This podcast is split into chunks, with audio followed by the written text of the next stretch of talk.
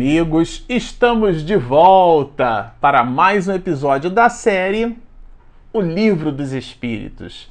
Este é o episódio de número 25. Bom, para você que está nos acompanhando no canal, no episódio passado, nós nos despedimos do item 17, que é o último item da introdução da obra O Livro dos Espíritos. Este opúsculo que nós estamos estudando teve, na iniciativa de Allan Kardec, 17 partes da sua introdução. E nós nos despedimos estudando o último item. E agora, neste episódio, nós é, encerraremos essa primeira temporada de uma maneira muito positiva, porque vamos estudar juntos aqui o que o próprio mestre de Lyon coloca, fazendo a introdução, como se não bastasse os 17 itens, ele coloca o título Prolegômenos. É, esse, essa palavra prolegômenos, aliás, aqui entre nós, estudar doutrina espírita é também enriquecer o verbete. Existem expressões como vicissitude que somente espiritista fala, né? Porque dialoga com a questão 132 do Livro dos Espíritos e também com muitos enunciados que Allan Kardec faz no Livro dos Médios, na obra O que é o Espiritismo, e na tradução para a língua portuguesa a gente acaba aprendendo essa palavra vicissitudes, com igualmente é, prolegômenos. A palavra prolegômenos significa, na verdade, um amplo texto introdutório que é capaz de fornecer elementos para o estudo de uma obra, de um livro, de um opúsculo. Ele fornece compreensão ao estudo desse mesmo livro. Então, depois que Allan Kardec fez uma síntese da doutrina espírita, o que é importante que se diga é que em prolegômenos essa síntese agora ela é de um conjunto enorme de espíritos. Então, o que Allan Kardec vai colocar aqui é o resultado do pensamento de vários espíritos de escola. Nós citamos no episódio passado é, Santo Agostinho e a gente vai encontrar em prolegômenos, isso é bastante importante que se diga, João Evangelista, o próprio Santo Agostinho, São Vicente de Paulo, né, é, São Luís, que aliás escreve, assina muitas questões relevantes no livro dos médios, o espírito de verdade, gente, olha que maravilha, né? É, Sócrates, que escreveu a história do pensamento filosófico ocidental. É, tudo aquilo que conhecemos de Sócrates veio através de Platão, então Platão também é o espírito que assina e participa é, de prolegômenos. Aliás, Sócrates e Platão, esse binômio, né? É, binômio porque Sócrates, assim como Jesus, nada escreveu. Tudo que conhecemos de Sócrates conhecemos através de Platão, nos seus grandes e magníficos diálogos. E os dois aparecem aqui em Prolegômenos e também é, são referenciados por Allan Kardec na introdução do Evangelho segundo o Espiritismo, quando, quando ele, o mestre de Lyon, coloca Sócrates e Platão como sendo os precursores é, da, da doutrina espírita, porque trazem os dois a ideia da reencarnação. Assinam prolegômenos, também Fenelon, essa alma brilhante, Franklin, Swedenborg e dentre muitos outros. Ele citou alguns. Isso é para a gente ter uma ideia da relevância dessa introdução. Depois, repito, que, que Allan Kardec fez a, a introdução dele, né, a, a interpretação, o conjunto de valorações, de axiomas que o mestre de Leão vai expedir, dividindo-as em 17 partes. Agora, em prolegômenos, nós teremos a explicação dos espíritos à guisa de introdução para o estudo das quatro partes que compõem a obra O Livro dos Espíritos. E eles vão começar falando dos fenômenos que são alheios às leis humanas na natureza. Ele está, na verdade, falando, os espíritos estão falando dos fenômenos mediúnicos, medianímicos, aqueles, como dissemos no episódio passado, transcendentais. São fenômenos ditos por Aristóteles como metafísicos. Aliás, é, é, esse é um princípio filosófico é, muito é, estudado, proposto e alicerçado por Sócrates e Platão. Platão, quando constrói a teoria das ideias, ele constrói a teoria do mundo ideal, que é o mundo é, chamado por Aristóteles, podemos interpretar dessa forma, muito embora Aristóteles, em sendo discípulo de, é, de Platão, é, discordou dele em algumas oportunidades. Nós temos aquela clássica imagem de Rafael aonde Platão aponta para o alto e Aristóteles aponta para baixo, porque Aristóteles entendia que nós depreendemos as coisas através das relações objetivas pelos sentidos, mas Platão vai nos dizer que a nossa realidade, o transcendente, está no mundo acima das nossas possibilidades, esse mundo ideal, o mundo das ideias. Alguns, inclusive, confundem a expressão do amor platônico como sendo o amor contemplativo. Não. O amor platônico é aquele amor ideal que se manifesta na forma contemplativa de alguém que imagina poder é, construir as suas relações de amor baseado no seu mundo íntimo. Então essa contemplação ela se transformou no que hoje chamamos de amor platônico. E é, são essas proposições que os espíritos assinam. E Platão, assim como todos os outros que nós comentamos aqui, propõe para nós é, essas questões que são metafísicas, que são transcendentais, que estão fora da nossa realidade objetiva. E dizem, a razão diz que um efeito inteligente há de ter como causa uma força inteligente. Aqui ele resgata de novo um axioma, um princípio, uma valoração axiológica muito presente em doutrina espírita. Todo efeito tem uma causa. Isso é um princípio Todo efeito inteligente, vai nos dizer Allan Kardec, os espíritos corroboram, ou eles corroboram entre si, né, Kardec, os espíritos vão corroborar ambos que todo efeito inteligente tem uma gênese igualmente inteligente. E essa, essa reflexão que se faz através desse, desse axioma produz é, é, interrogações. E os espíritos vão dizer Interrogada acerca da sua natureza, essa força declarou pertencer ao mundo dos seres espirituais, ou seja, Allan Kardec percebeu nos fenômenos mediúnicos tratar-se de almas. Os objetos se movimentavam, as cestas se moviam através do esforço que os, que os médiuns e que os espíritos empreendiam nas sessões mediúnicas. Ele percebeu um componente estranho à vontade do próprio médium. Não era o médium o, o pivô da manifestação. Ele era, como o próprio nome sugere, aliás, cunhado pelo mestre de Lyon, derivando de uma expressão em latim, o médium a ideia do intermediário. Ele funcionava como uma ponte entre duas estradas: a estrada da realidade material e a estrada metafísica, o plano espiritual. E os espíritos vão dizer nessas comunicações, portanto, que as comunicações entre o mundo espírita e o mundo corpóreo estão na ordem natural das coisas e não constituem fato sobrenatural. Isso a gente observa muito fortemente na primeira parte do livro dos médios, né? Quando Allan Kardec trabalha com a gente o maravilhoso e o sobrenatural. O fenômeno mediúnico ele não é sobrenatural porque ele não está acima da natureza. Lembra-nos, né, Camille Flammarion, é, em Deus da Natureza, que esses fenômenos estão em a natureza e não sobre a natureza, portanto, não são sobrenaturais. São fenômenos naturais. Nós simplesmente os ignoramos e colocamos na conta de algo. É, é, maravilhoso, supersticioso. Então, enovelamos, emolduramos esses fenômenos como sendo é, com igualmente surpreendentes, mas como sendo então fenômenos que, fugindo da nossa compreensão, são classificados como sobrenaturais, mas não o são.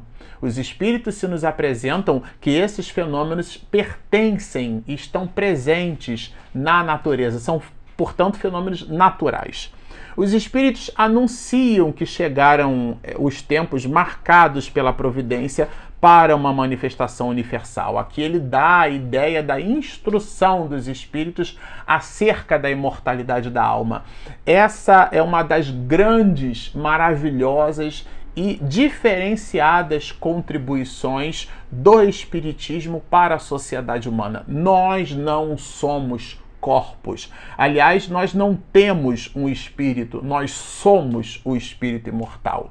Portanto, fala-nos da instrução, instruir e esclarecer os homens, abrindo uma nova era para a regeneração da humanidade. Vejam que interessante, essa é a proposta do, do, da doutrina espírita. Esclarecer é por claridade, por claridade, é por luzes, é iluminar. E é interessante o fenômeno da luz, porque o que é a escuridão senão a ausência da luminosidade, do feixe luminoso, né? dos fótons na descoberta de Albert Einstein, que aliás lhe rendeu inclusive um prêmio Nobel, muito embora fosse notabilizado pela humanidade na sua teoria da relatividade geral. O prêmio Nobel de Einstein, que lhe rendeu inclusive, já que divorciado, deu a fortuna fortuna do prêmio Nobel para a sua ex-mulher, mas isso é uma outra história. O que na verdade queremos deixar como ponto alto é que sem a luz o objeto continua existindo, mas nós não temos condição de apreciá-lo. Então, por luzes, por claridade, é na verdade revelar o que é o processo de revelação, se não a capacidade né, de físico-quimicamente, por reagentes quetais, produzirmos variações de tonalidade do feixe luminoso e então, dentro da multiplicidade das cores, temos a chamada fotografia, isto é, a grafia, a escrita através da luz. A luz é o componente pelo qual nós então conseguimos perceber as coisas. Metaforicamente, a doutrina espírita é essa luz que constrói essa fotografia, fazendo-nos enxergar as coisas o mais próximo possível do mundo ideal. Este livro, vão nos dizer os espíritos, este livro é o repositório de seus ensinos. Vejam a gravidade do ponto de vista da importância dessa obra. Ele é a convergência desses princípios compilados, todos eles depois de 19 séculos a partir de um único opúsculo. Kardec depois é, desdobra a obra em muitos outros livros, mas isso aqui é o apogeu, é o ápice, né? é o grande finale é o graal de tudo aquilo que a humanidade poderia conhecer e conceber em 19 séculos depois de Jesus. Né? Nada contém que não seja a expressão do pensamento deles, né, dos espíritos, e que não tenha sido é, por eles examinado. Então, Allan Kardec vai falar que os espíritos vão se nos apresentar que, que eles mesmos foram os responsáveis pela construção das ideias que ora observamos. No número dos espíritos que concorreram para a execução desta obra, nós citamos aqui alguns, muitos se contam que viveram na Terra, em épocas diversas na Terra. Allan Kardec vai trabalhar, estudar, desdobrar isso com a gente no livro dos Médios, quando fala da importância do nome dos espíritos na comunicação. Ele, o mestre de Lyon, serviu-se da relevância de seus conteúdos e constatou que essa relevância estava na razão direta da nobreza com que muitos desses espíritos imprimiram as suas personalidades na história da humanidade. Outros, pelos seus nomes, não pertencem a nenhuma personagem, porque são almas nobres. Quantas mulheres donas de casa, Quantos senhores que viveram no campo, na agricultura, foram criaturas nobres e estoicas, homens e mulheres intrépidos, de comportamento retilíneo, e deixaram as suas benesses por sobre a face da terra é, enoveladas por uma anonimização em cima de suas posições na sociedade. No entanto, são almas nobres e essas almas, muito embora os seus nomes não fossem exatamente conhecidos, é, também contribuíram na construção desse livro. Eis que em termos nos deram por escrito e por muitos médios a missão de escrever este livro. E aqui eu vou destacar é, ipsis verbi, a forma como os espíritos disseram para Kardec sobre sua missão. Como é um estudo nosso, a gente entende ser muito importante deixar é, explícito, até porque explícito está em prolegômenos, a importância e a missão de Kardec. Ocupa-te, cheio de zelo e perseverança, do trabalho que empreendeste com o nosso concurso, pois esse trabalho é nosso. Nele pusemos as bases de um novo edifício que se eleva e que um dia há de reunir todos os homens num mesmo sentimento de amor e caridade. Mas, antes de o divulgares, revelo-emos juntos, a fim de lhe verificarmos todas as minúcias. Gente, isso aqui é simplesmente sensacional. São os espíritos dizendo para Kardec a forma como a dinâmica do trabalho ia se estabelecer. Esses, depois das aspas, né, que começa o pronunciamento dos espíritos, esta é apenas uma parte da missão que te está confiada e que já um de nós te revelou. Porque muitas reuniões que precederam a Prolegômenos Nessas reuniões, Allan Kardec tomou ciência da responsabilidade que lhe estava cercada, do peso né, que lhe repousava por sobre os ombros dessa grandiosa, essa grandiosa missão que foi a codificação da doutrina espírita. Então vão dizer os espíritos assim: entre os ensinos que te são dados, alguns há que deves guardar para ti somente até nova ordem. Isso aqui eu achei igualmente sensacional, porque é revestido de um aspecto de ponderação. Às vezes nós somos levados por um sensacionalismo e barato e a gente quer publicar em qualquer lista de WhatsApp uma mensagem porque foi vertida numa reunião mediúnica.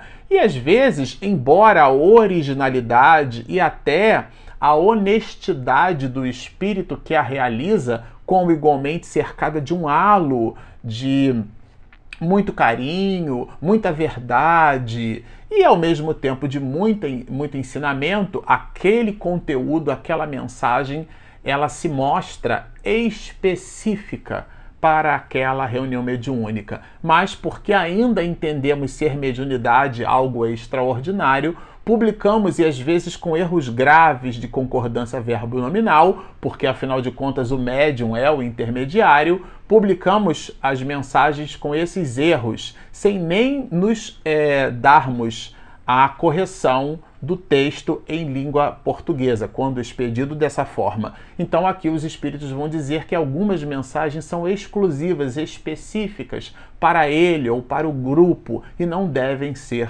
publicadas. A gente vê isso muito fortemente na revista espírita depois.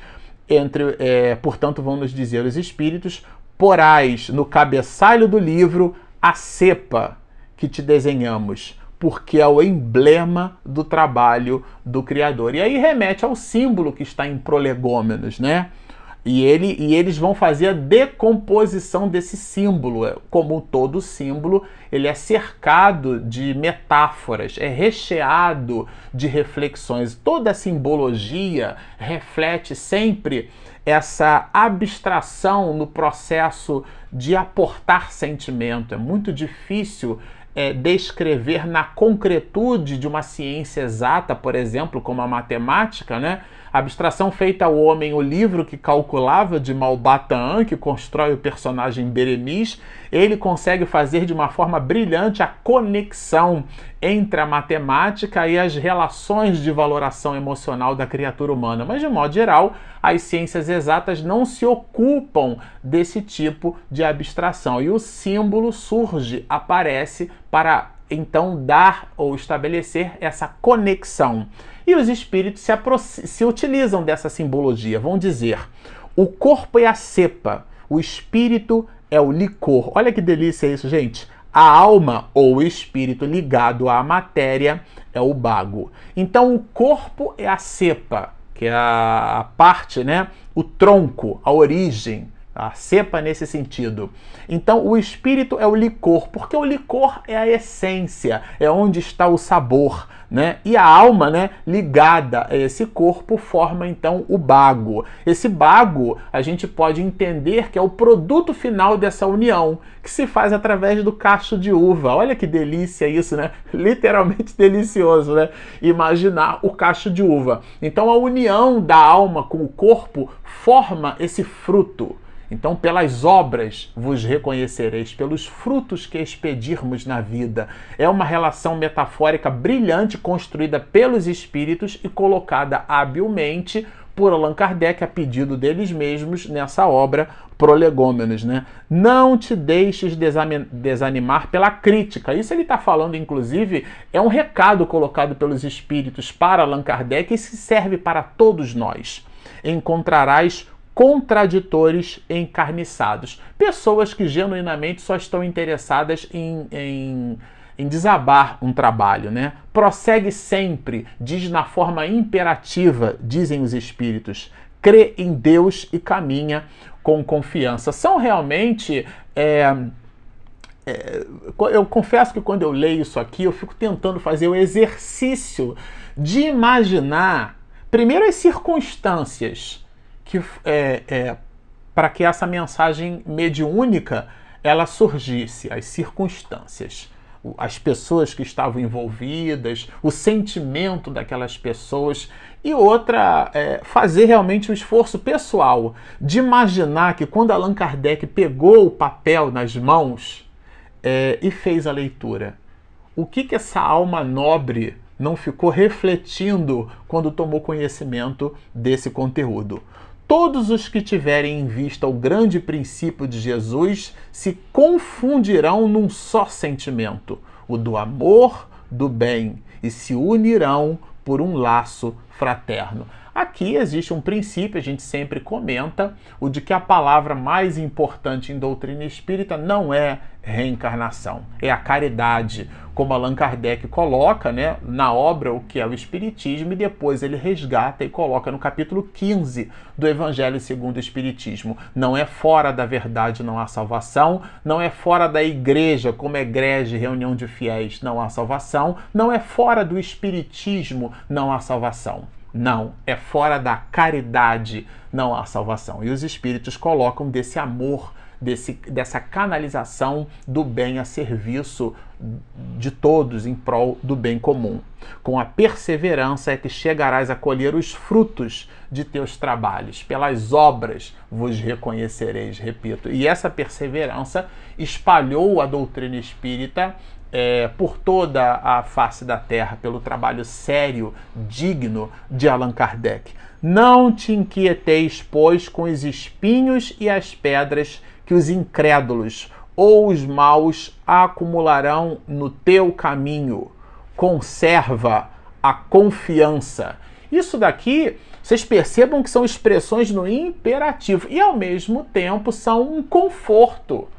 Olha, continua na, na, na, caminhada, porque a continuação da caminhada te levará a um resultado muito positivo, como igualmente abençoado, porque com ela chegarás ao fim e merecerás ser sempre ajudado. Olha, merecerás, ele faz por onde, porque os espíritos confiam naquele que se coloca à disposição para servir, muito embora as suas mãos estejam carregadas de parcas possibilidades, mas a alma tem essa compleição para o bem, para a bondade e para o serviço.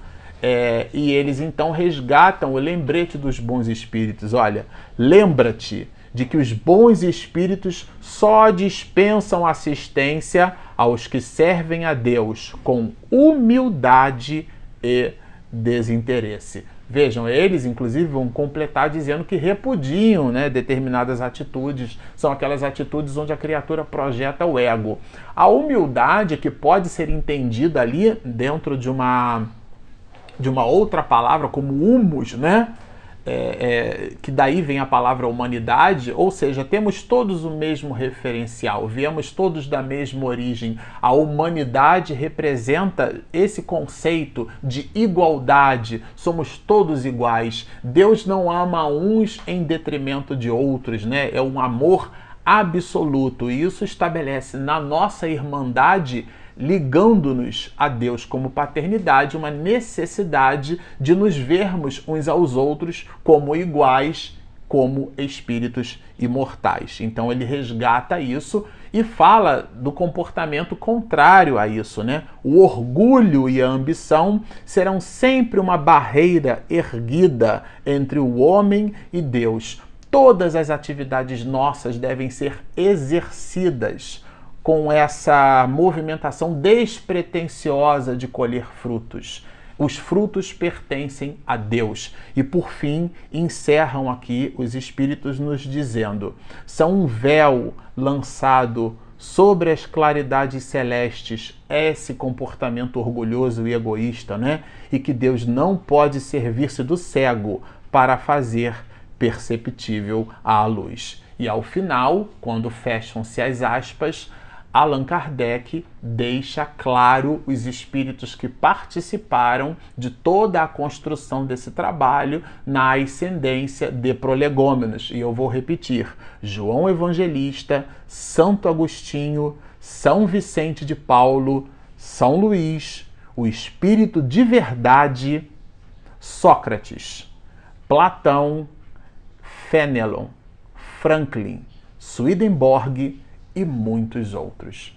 Bom, com isso nós encerramos essa temporada e no episódio que nós vamos publicar mais adiante, começaremos uma nova temporada de O Livro dos Espíritos e neste bloco nós encerramos todo o conjunto de introduções para estudar a parte primeira, aonde estabeleceremos princípios filosóficos sobre a existência de Deus e da imortalidade da alma.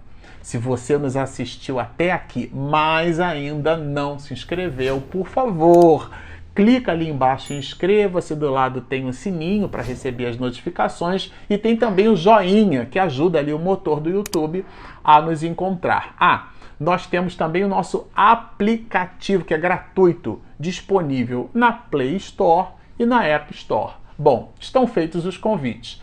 Baixem o nosso app, inscrevam-se no nosso canal, sigam-nos e muita paz!